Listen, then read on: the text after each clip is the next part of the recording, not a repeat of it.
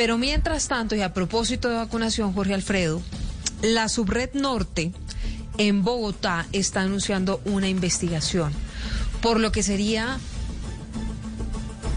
un caso de un posible colado en la lista de personas vacunadas contra el COVID-19. José David Rodríguez es una mujer muy joven además que fue contratista de la subred, pero ya no tiene contrato. ¿Cuál es el estatus de esta persona y por qué termina vacunada con uh, la dosis de Pfizer? Entre otras cosas porque además aparece en su cuenta en las redes sociales muy contenta mostrando el carnet de vacunación.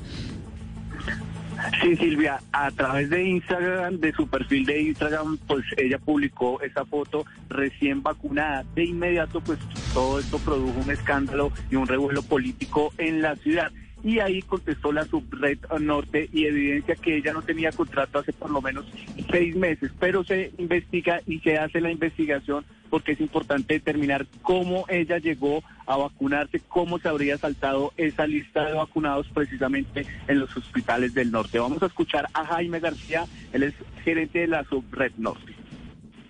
La subred integrada de servicios de salud norte viene adelantando su plan de vacunación atendiendo los lineamientos del Ministerio de Salud y la Secretaría Distrital de Salud. En este sentido, rechazamos enfáticamente la situación por la cual una persona no perteneciente a talento humano en salud de nuestra subred fue vacunada. Adelantaremos la investigación correspondiente y nos comprometemos de a seguir... Esto produjo una tormenta política en el Consejo y ya le piden a la personería de Bogotá investigar estos hechos. ¿Cómo esta persona se habría saltado esta lista? Escuchemos al Papa Mit, concejal del Centro Democrático y Andrés Fuero.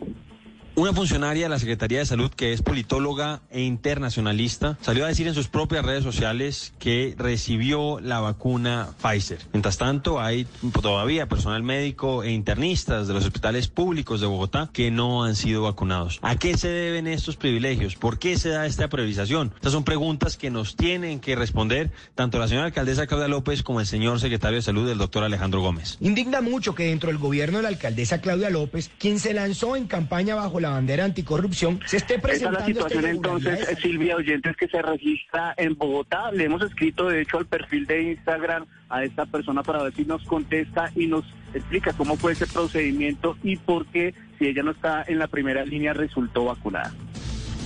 Pues dos aclaraciones que nos hacen eh, una muy importante, José David, que no es contratista de la Secretaría de Salud de Bogotá y que tuvo contrato con la subred, pero hace seis meses no tiene ningún tipo de vínculo, cosa que genera muchísima más eh, inquietud para saber entonces si tampoco es contratista, por qué terminó recibiendo la vacuna una mujer, además joven, cuando hay personas mayores de 80 años priorizadas y todo el personal de salud.